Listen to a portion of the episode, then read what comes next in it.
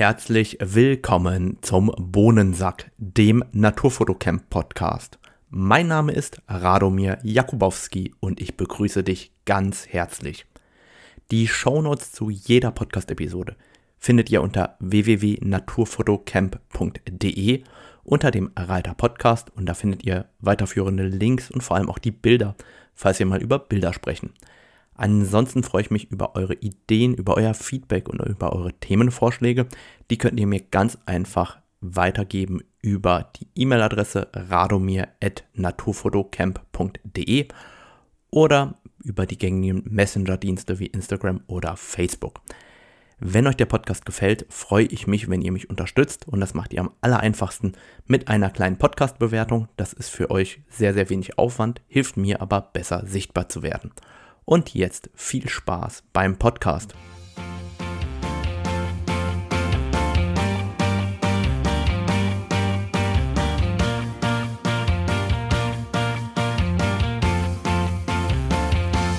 Hallo, schön dich wieder hier begrüßen zu dürfen bei mir im Bohnensack. Heute gibt es die geballte Naturfoto-News-Action, das heißt alles rund um das Thema Technik, was gerade erschienen ist. Wer keinen Bock auf Tech Talk hat, die Episode einfach mal wieder skippen und bei der nächsten Episode dann entsprechend auch einschalten. Fangen wir vielleicht an mit äh, dem Thema Hasselblatt. Hasselblatt hat offiziell die H-Serie des Mittelformats aus der Produktion genommen. Das heißt, es werden keine Spiegelreflex-Mittelformatkameras mehr von Hasselblatt gebaut es hat mich schon so ein bisschen getroffen. Ich habe zwar noch nie eine Hasselblatt besessen, ähm, also zumindest keine digitale und werde es vermutlich auch nicht tun. Trotzdem ist das natürlich so ein epischer Hersteller und wenn der dann keine Spiegelreflexkameras mehr baut, sondern jetzt nur noch die spiegellosen Kameras, ist das irgendwie schon seltsam für jemanden, der so lange dabei war. Switchen wir rüber zu Canon und bei der Canon EOS R5 habe ich etwas sehr Spannendes zugespielt bekommen und zwar einen ersten kaputten ähm, Verschluss.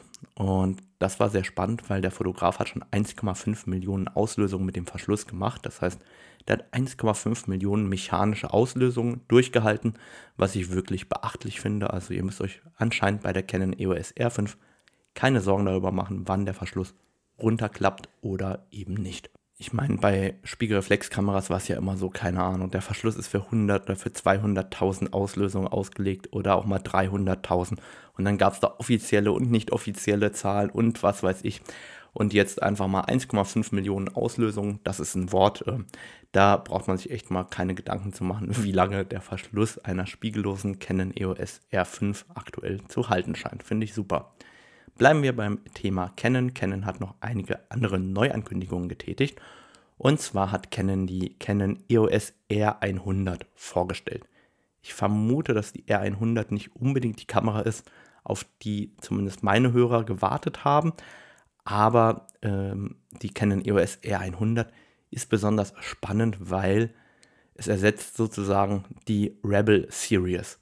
Die Rebel Series, so wird in Asien und in Amerika ähm, diese ganz günstigen Einsteiger-Spiegelreflexkameras von Canon genannt, also das heißt eine 1000D oder eine 2000D und so weiter. Und die R100 ist sozusagen die günstigste einstiegsspiegellose Kamera mit APS-C-Format von Canon, die es gibt und generell vermutlich eine der günstigsten am Markt. Wir haben wieder einen 24-Megapixel-Sensor mit 1,6-fachen Crop, was wirklich ähm, ein guter Sensor zu sein scheint. Das ist ja mehr oder weniger der gleiche Sensor, den ihr zum Beispiel schon aus der Canon EOS R50 kennt oder aus der Canon EOS R10. Die Kamera schafft dreieinhalb Bilder pro Sekunde mit dem nachführenden Autofokus und sechseinhalb Bilder pro Sekunde ohne Autofokus. Das ist wirklich nicht die Welt, ähm, aber man muss das auch immer in Relation zum Preis sehen. Vielleicht soll ich den vorab nennen im Bundle mit dem 14 bis 45 mm Objektiv, also das RFS Zoom 14 bis 45, 4,5 bis 6,3, kostet das gesamte Bundle 699 Euro. Und wenn man jetzt Objektiv rausrechnet, sind dann roundabout 600 oder 550 Euro für die Kamera zum Start. Und das ist wirklich eine der, vielleicht sogar die günstigste spiegellose Kamera mit Wechselobjektiv, die man aktuell neu kaufen kann. Ich habe das jetzt nicht recherchiert, ob es günstiger geht, aber auf jeden Fall sehr, sehr günstig. Und dann muss man eben gewisse Einschränkungen in Kauf nehmen, wie eben bei der Serienbildgeschwindigkeit. Die Kamera kann sogar 4K filmen mit 25 FPS. Ist jetzt auch nicht überragend, aber immer in Relation zu dem Preis ist es okay. Dazu unterstützt die UHS 1 Karten. Man kann zwar UHS 2 Karten reinstecken, also die schnellen SD-Karten, aber die schreibt eben nur mit UHS 1 Geschwindigkeit, ist also im Wegschreiben der Bilder nicht die schnellste Kamera. Dazu ist sie super kompakt, wiegt nur 356 Gramm. Das ist wirklich mini klein und hat den Autofokus mit Augenerkennung, also ähm, kann man Objekte tracken, Augenerkennung, also alles, was man braucht und sehr, sehr spannend, Canon hat wirklich einen Fokus auch noch auf Konnektivität bei der R100 gelegt. Das heißt, WLAN und Bluetooth sind direkt mit an Bord. Und das ist ja gerade heute ganz, ganz wichtig, weil wer kauft diese Kamera? Jemand, der ein bisschen Familienbilder knipsen will, vielleicht der anfängt ein bisschen Bilder oder Videos für Instagram zu machen und so weiter. Und was braucht ein solcher Fotograf oder Videograf? Na klar, der, das Zeug muss schnell auf dem Handy verfügbar sein, um es an Freunde, Familie, Verwandte, Instagram, wo auch immer hochzuladen. Und das heißt, selbst die günstigste Kamera hat direkt WLAN und Bluetooth an Bord, was sehr, sehr gut ist. Dazu gibt es kein Touch-Display und kein klappbares Display. Das heißt, es gibt ein ganz klassisches, klassisches 3-Zoll-Display, das hinten fest angenagelt ist, so wie wir es von früher kennen. Nicht klappbar, nicht touchbar. Das ist okay in der Preisklasse, aber ich glaube, so ein ähm, Klappdisplay ist eigentlich schon was Schönes. Dazu ähm, gibt es einen OLED-Sucher mit 2,36 Millionen Pixeln. Finde ich, das geht vollkommen klar. Vermutlich ist das Ding dann ähnlich gut wie die meisten Sony-Sucher. Ähm, ja, ich glaube, da streue ich Salz in die Wunde der Sony-Nutzer, die immer über die, ihre Sucher meckern. Aber ist ganz ehrlich, die R100 ist wirklich so das günstigste Einsteigersegment und da finde ich, geht das klar. Es gibt natürlich Features, die nicht verbaut sind, ist ja auch vollkommen klar bei dem Preis, aber für den Preis ist das vollkommen okay. Ich vermute, diese Kamera wird tatsächlich recht gut verkauft werden. Ich bin da tatsächlich auch gespannt, ob die gut verkauft wird, weil die Frage ist, sind die iPhones so weit, dass diese Kameras für 600 Euro noch gebraucht werden oder nicht? Das ist echt eine sehr spannende Frage, ob das im Markt Anklang finden wird oder ob eigentlich nur noch Platz für die teureren Kameras ist. Das ist eine Frage, die uns die Zukunft beantworten wird. Gleichzeitig hat Canon auch ein neues Canon RF 28mm 2.8 Pancake angekündigt. Ich habe von diesem Objektiv schon länger gewusst und finde das sehr, sehr spannend. Also für mich, ich finde das ein geiles Objektiv. Warum? Es ist super duper kompakt, ist in einer Pancake-Bauweise und ist das leichteste 28mm Objektiv am Markt. 120 Gramm wiegt das gute Stück und hat Autofokus. Ermöglicht einen Abbildungsmaßstab von 1 zu 5,88, also durchaus okay. Und was total spannend ist, ist die Rücklinse. Die Rücklinse hat ein absolut spannendes Design. Es ist nämlich eine viereckige bzw. eine rechteckige Rücklinse, die extra auch natürlich für dieses Objektiv entwickelt worden ist. Und gleichzeitig hat man vorne ein ganz, ganz kleines Filtergewinde, 55 mm, also das gleiche wie, wenn ich es richtig im Kopf habe, das RF 50 mm 1.8 und ich finde es vor allem deshalb interessant, weil es so ein kleines, immer dabei Objektiv ist mit 28 mm. Gleiche Brennweite wie die Leica Q. Kann man eigentlich sehr, sehr viele verschiedene Motive abdecken. Und es ist super leicht und kompakt. Gerade mit so einer Canon EOS R8, glaube ich, ist das ein geiler Fit. Und dann kam der Preis raus, 369 Euro. Und das finde ich tatsächlich happig. Also das Nikkor Pendant ist ein bisschen größer, ein bisschen schwerer, kostet 249 Euro. Und irgendwie für 250 Euro hatte ich es eigentlich schon vorbestellt. Und dann 369 Euro finde ich so happig für diese kleine Linse, dass ich es abbestellt habe. Ich bin mal gespannt, äh, ob der Pre Straßenpreis da noch fallen wird, aber ich finde, der Preis eigentlich einen Tacken drüber über dem, was ich bereit bin, persönlich zu bezahlen, weil ich habe dann noch das 24mm 1.8 und mit 1.8 kann man einfach noch schöner freistellen, noch mehr machen. Klar, das ist aber auch leider größer und schwerer. Also lassen wir uns mal überraschen. Ich bin vor allem auch auf die optische Qualität gespannt. Wenn die stimmt, kann es sein, dass ich es mir trotzdem kaufen werde, weil 28 mm 2.8 mit 120 Gramm, das ist halt ein Objektiv, das kann man, auch wenn man das große Supertele dabei hat, einfach in die Jackentasche stecken und hat im Zweifel noch einen 28 mm Weitwinkel, wenn man mal eine Landschaftsaufnahme machen will oder irgendwas äh, im Habitat fotografieren will, finde ich auf jeden Fall ein spannendes Objektiv. Richtig, richtig schön. Werbung. Dieser Podcast wird unterstützt von acfoto.com, dem Fotohändler meines Vertrauens. Ich kaufe seit vielen Jahren bei AC Foto ein und freue mich immer, alle Mitarbeiter bei den Messen zu treffen und ein nettes Pläuschchen halten zu können. Gleichzeitig findet ihr unter acfoto.com unter dem Reiter Aktionen alle Cashback-Aktionen der verschiedenen Hersteller im Moment. Egal ob das jetzt Canon, Nikon, Sony oder Fuji sind. Im Moment hat fast jeder dieser Hersteller eine tolle Aktion, die irgendwie zum Sommer passt. Reinschauen lohnt sich also. Und wenn ihr auf meinen Affiliate-Link klickt, den ihr in den Show Notes findet, bekommt ihr euer individuelles Angebot von acfoto.com, könnt also noch etwas sparen und gleichzeitig meinen Podcast unterstützen. Vielen Dank dafür und jetzt zurück zum eigentlichen Thema. Kommen wir zu Nikon. Nikon hat wohl die spannendste Ankündigung seit langem gemacht für die meisten Fotografen von uns. Und zwar ist das die Nikon Z8. Und ich finde erstmal das Design von der Nikon Z8 wunderschön, super schöne Kamera, aber ich mag ja das Nikon-Design generell sehr gerne.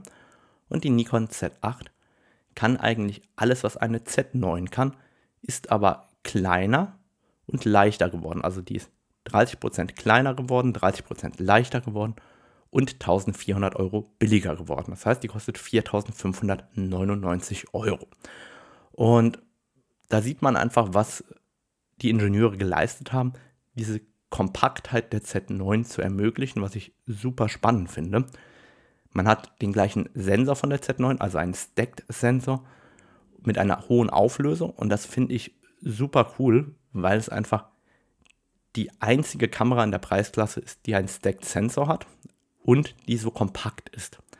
Nebenbei gibt es noch die Sony A1, die hat auch einen Stacked-Sensor, kostet aber 7300 Euro in Deutschland, ist also wesentlich teurer. Man hat auch den Autofokus von der Z9, die Serienbildgeschwindigkeit der Z9, also 20 Bilder pro Sekunde und so weiter. Also es ist einfach alles drin, was ich richtig, richtig cool finde. Natürlich, man hat den kleineren Akku, man hat keinen Hochformatgriff, man hat ähm, die Herausforderung, gegebenenfalls, dass es keinen LAN-Anschluss gibt.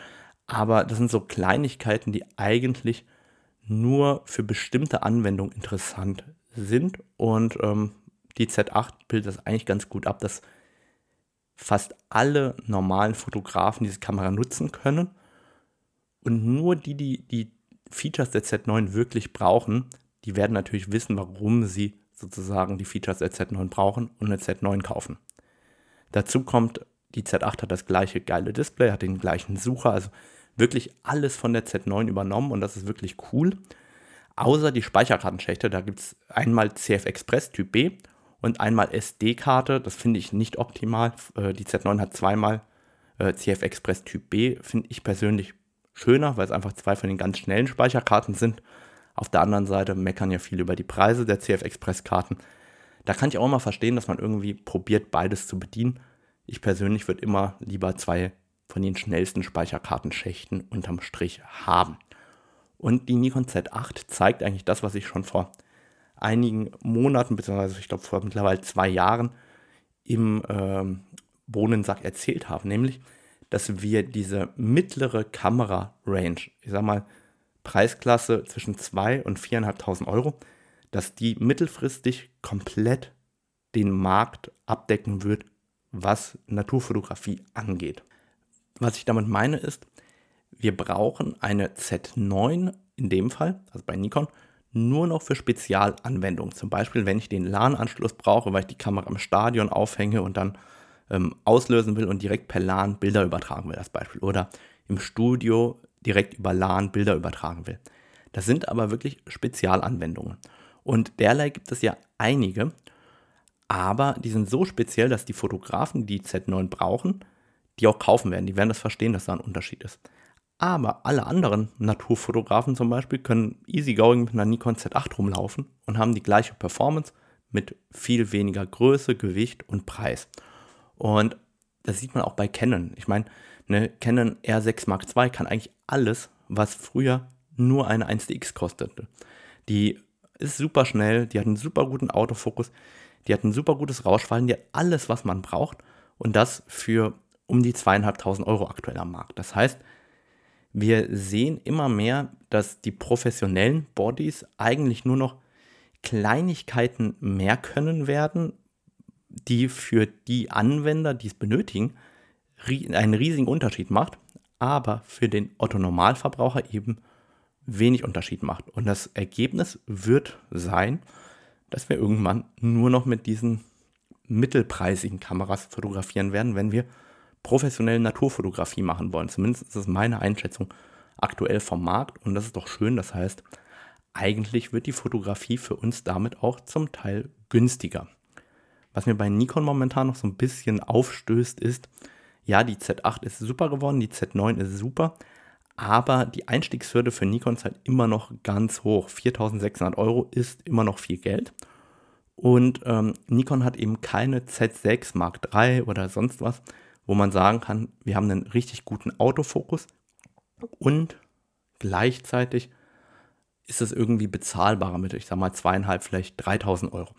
Da äh, ist tatsächlich meiner Meinung nach aktuell Sony und Canon besser aufgestellt als Nikon. Ich bin mir aber sicher, spätestens nächstes Jahr sehen wir auch von Nikon noch eine Kamera Vollformat, die nicht ganz so teuer ist, die auch ein sehr gutes Autofokussystem haben wird. Bleiben wir bei Nikon. Nikon hat das Nikon ZDX 24mm 1.7 angekündigt. Lasst uns mal nachlesen. ZDX, das heißt für Z-Mount, für den kleineren Sensor, also für APS-C. Und zwar 24mm 1.7. Das ist umgerechnet also ein 36mm Objektiv. Also man hat probiert, so diese klassische 35mm Festbrennweite zu bauen. Abbildungsmaßstab 1 zu 5,3. Und das Ganze ist super leicht und kompakt, also 135 Gramm, 46 mm Filterdurchmesser. Und dann etwas, was mir aufgefallen ist, was ich sehr seltsam fand, eine maximale Blende von 11. Das heißt, man kann gar nicht weiter abblenden als 11. Wird viele gar nicht interessieren. Ich muss sagen, ab und zu braucht man mal das Thema Abblenden, was weiß ich, für Mitzieher, für längere Verschlusszeiten, auch wenn man dann, Stichwort Beugungsunschärfe, eine gewisse Diffraktion hat, ist das durchaus ein Thema, aber äh, maximal Blende 11 fand ich ein bisschen strange. Und das Ganze kostet 319 Euro. Was mir dann auch gefallen ist, ich wollte mir mal anschauen, was es gibt es denn an Kleinbildkameras von Nikon und was es gibt es an APS-C-Kameras und habe mir die APS-C-Kameras angeguckt. Und Nikon hat tatsächlich die Nikon ZFC, die Nikon Z50 und die Nikon Z30. Und da hatte ich mich gewundert, tatsächlich, es fehlt im Line-Up noch eine professionellere Kamera mit APS-C-Sensor. Also ich sag mal, Nachfolger der Nikon D500 oder irgendwas, das fehlt anscheinend noch im Line-Up war mir gar nicht so bewusst, dass da tatsächlich noch Potenzial für eine nächste Kamera bei Nikon ist. Gehen wir rüber zu Fuji. Fuji hat die XS20 angekündigt und ich finde Fuji-Kameras vom Design immer formlos schön, gefallen mir alle sehr, sehr gut. Und die XS20 ist eine kontinuierliche Weiterentwicklung der XS10 und scheint zumindest sehr, sehr viele Bedürfnisse in einem sehr kompakten Gehäuse zu vereinen. Das heißt 491 Gramm leicht super kompakt, hat tatsächlich eine Option für einen Lüfter gegen das Überhitzen. Das heißt, man kann im Endeffekt den Lüfter hinten drauf packen, um länger filmen zu können für diejenigen, die das brauchen. Man hat den X-Trans 4 Sensor mit 26 Megapixeln. Das ist immer noch der gleiche alte Sensor. Und man hat dazu nur einen neuen Prozessor gepackt. Ähm, das kennen wir auch von anderen Herstellern teilweise. Also Sony hat das gemacht bei der, ähm, zum Beispiel bei der A7R5, gleicher Sensor, aber neuer Prozessor. Und dadurch wird jetzt bei der Fuji auch die neue Objekterkennung ermöglicht, eine andere Verarbeitung. Das heißt, es ist alles flotter geworden und man hat neue Features dazu gewonnen. Ähm, der Sensor hat natürlich einen IBIS. Man schafft 8 Bilder pro Sekunde mit dem mechanischen Verschluss, 20 Bilder pro Sekunde elektronisch. Also die Kamera ist viel, viel schneller geworden mit dem neuen Prozessor. Man hat einen neuen Akku, also den einheitlichen Akku von Fuji. Das ist der große Akku, den es jetzt gibt. Finde ich gut, dass es da einen einheitlichen Akku gibt. Man kann 6,2K filmen bei 30 Bildern pro Sekunde oder 4K 60 FPS, also auch von den Video-Features super für alles geeignet.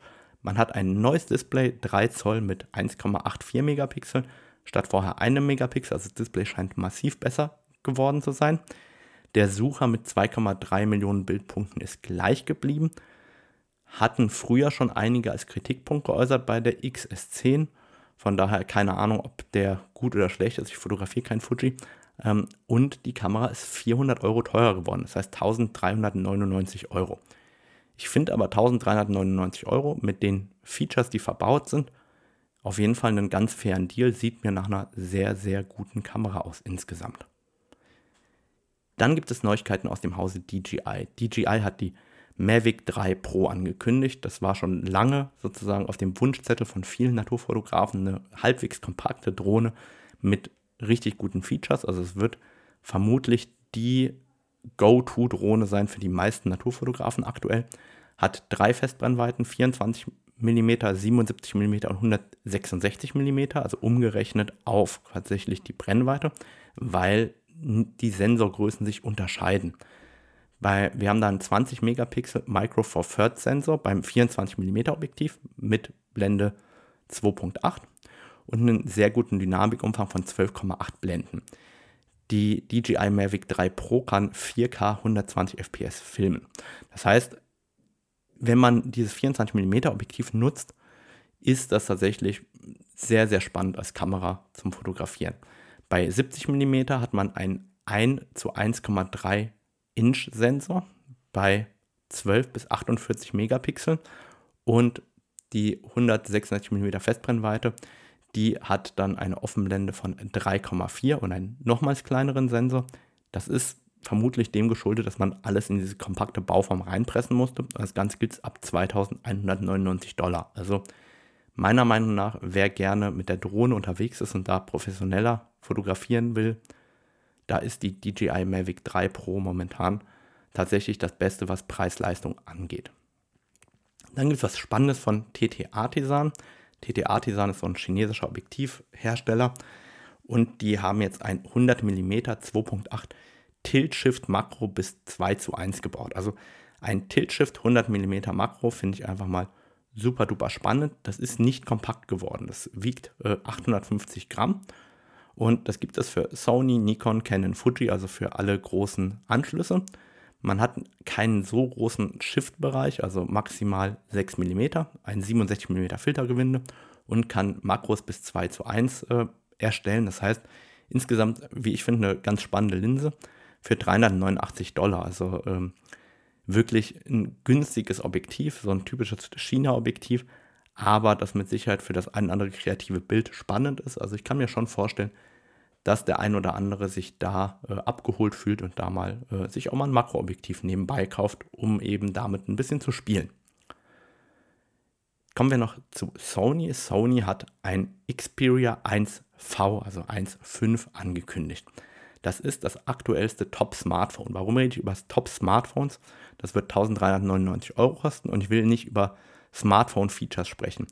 Aber das Sony Xperia 1V hat einen neuen revolutionären Sensor verbaut, der sozusagen ankündigt, was wir in Zukunft vermutlich in den Alpha-Kameras auch sehen werden.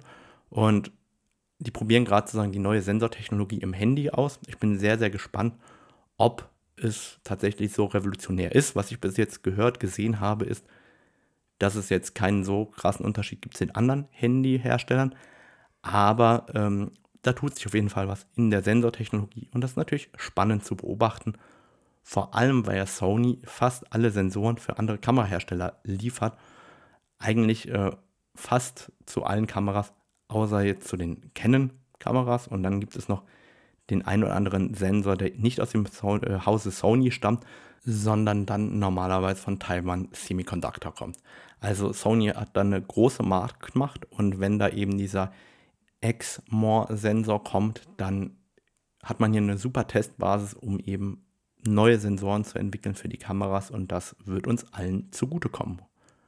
Und abschließend gibt es noch eine neue Kamera, die mir wieder sehr, sehr gut gefällt.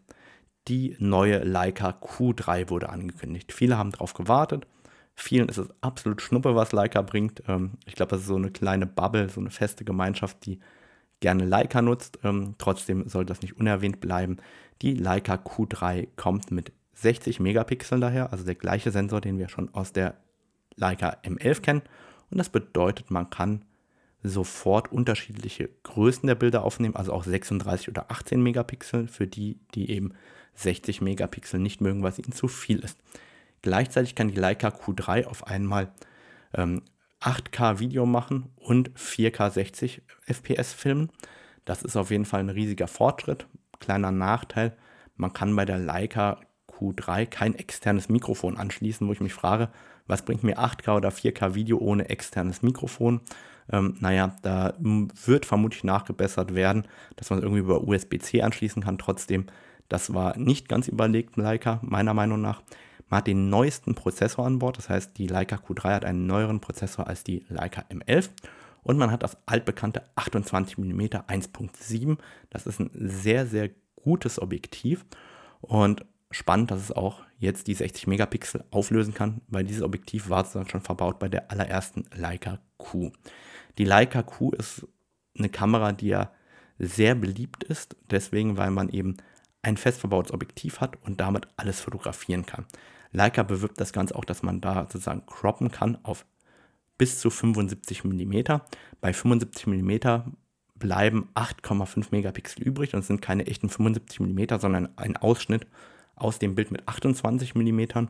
Naja, also ich würde da vermutlich maximal so auf eine normale Crop-Distanz, vielleicht auf 45 mm mal croppen, dann hätte man auch 23,5 Megapixel übrig.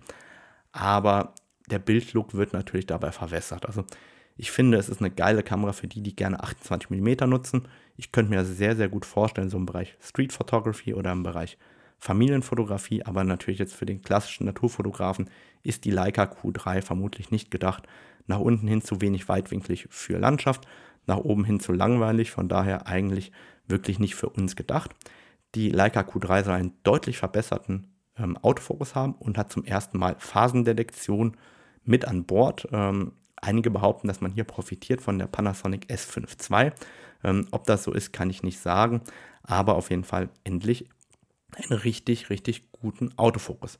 Dazu gibt es einen neuen Sucher, 5,76 Megapixel, also so das Beste, was momentan möglich ist.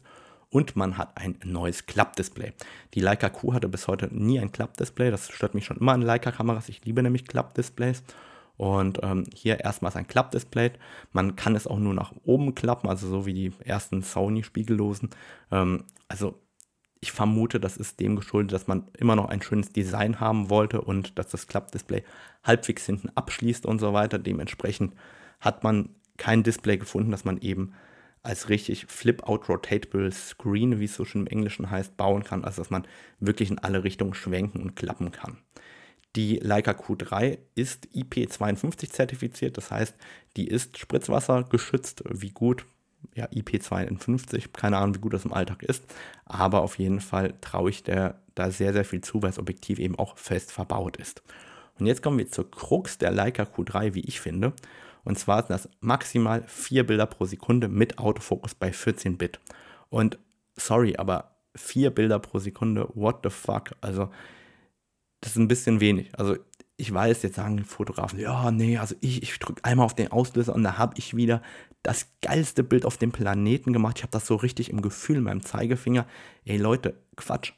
Wenn man spielende Kinder fotografiert, rennende Hunde, was auch immer, alles, was im Garten passieren kann und vier Bilder pro Sekunde hat, dann ist der Moment einfach Zufall. Wenn ich mit 20, 30, 40 Bildern pro Sekunde draufhau und mir genau das Bild aus der Sequenz raussuchen kann, werde ich hinterher das bessere Bild haben. Das ist nun mal leider so. Dann kann die Leica Q3 7 Bilder pro Sekunde mit 14 Bit, aber dann ohne Autofokus. Oder sie kann bei 12 Bit 15 Bilder pro Sekunde machen, aber dann auch wieder ohne Autofokus. Das heißt, das Ganze ist keine schnelle Kamera und wie ich jetzt gehört, gesehen habe, ist das Thema Rolling Shutter gerade mit dem elektronischen Verschluss, also nur mit dem elektronischen Verschluss logischerweise, auch ein riesiges Thema. Das heißt, es ist keine Kamera, die für Sport oder Action ausgelegt ist. Das ist einfach so. Dazu gibt es ein komplett neues Bedienkonzept für die Leica Q3. Also diejenigen, die eine Q1 oder Q2 haben, sind gewohnt, auf der linken Seite der Kamera alle Knöpfe zu haben. Da gibt es aber jetzt keinen einzigen Button mehr, weil das Ganze ja das ähm, Klappdisplay geworden ist. Und jetzt gibt es quasi ein komplett neues Layout, ein neues Bedienkonzept. Da wird man sich vermutlich nochmal neu eingewöhnen müssen. Und dazu gibt es auch einen neuen Akku. Und ganz wichtig zu wissen, der neue Akku, der ermöglicht erst das 8K-Filmen. Die alten Akkus sind aber alle nach wie vor zu benutzen, nur eben ähm, nicht mit 8K, sondern eben maximal 4K-Filmen. Aber wer nur fotografiert, kann einfach seine alten Akkus weiter benutzen. Neu dazugekommen ist gleichzeitig die Ladematte. Das heißt, man kann jetzt seine Kamera hinstellen und aufladen. Für den Naturfotograf relativ unsinnig, weil wer legt sich zum Beispiel seinen Supertele mit Kamera auf die Ladematte neben den Computer. Aber für so eine kompakte Kamera eigentlich ein ganz cooles Feature, dass man die einfach neben den Computer legt und die lädt schön auf und ist ja auch ein schönes Designelement. Das Ganze ist natürlich super günstig, knapp unter 6000 Euro. Ich hoffe, ihr merkt äh, den Unterton. Es ist eine sehr, sehr teure Kamera. Auf der anderen Seite muss man auch dazu sagen, 60 Megapixel, Vollformat, 28 mm 1.7. Das sind Eckdaten, die die Kamera natürlich auch teuer machen und da gibt es auch wenig Pendants. Also da kann man höchstens irgendwie eine Sony ähm, A7R5 nebendran legen mit einem 24 mm 1.8, äh, 1.4 haben die, glaube ich, als G-Master. Und das ist dann wesentlich größer und in einer ähnlichen Pre Preisrange. Also ist es vielleicht gar nicht so teuer, aber man legt sich eben fest auf diese Brennweite. Und da muss jeder für sich selber entscheiden, ob er das cool findet oder nicht. Ich finde eben alleine designtechnisch eine Leica immer sehr, sehr schön. Und das war's für heute. Vielen Dank fürs Zuhören. Wenn du jetzt noch Zeit und Lust hast, lass doch mal fünf Sterne da, entweder bei Apple Podcast oder bei Spotify. Bei Apple Podcast darfst du noch was Nettes dazu schreiben. Und dann bedanke ich mich und wünsche einen wunderschönen Tag, Nacht, was auch immer, wann auch immer du mich hörst. Tschüss!